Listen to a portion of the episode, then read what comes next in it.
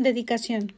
Con amor para mi esposo amador, mis hijas, Caroline y Quetzalí, mi hijo Dante, familia, familiares, amigos, compañeros de trabajo, vecinos, conocidos y todo ser que se dio tiempo para leer o escuchar algún verso de este libro.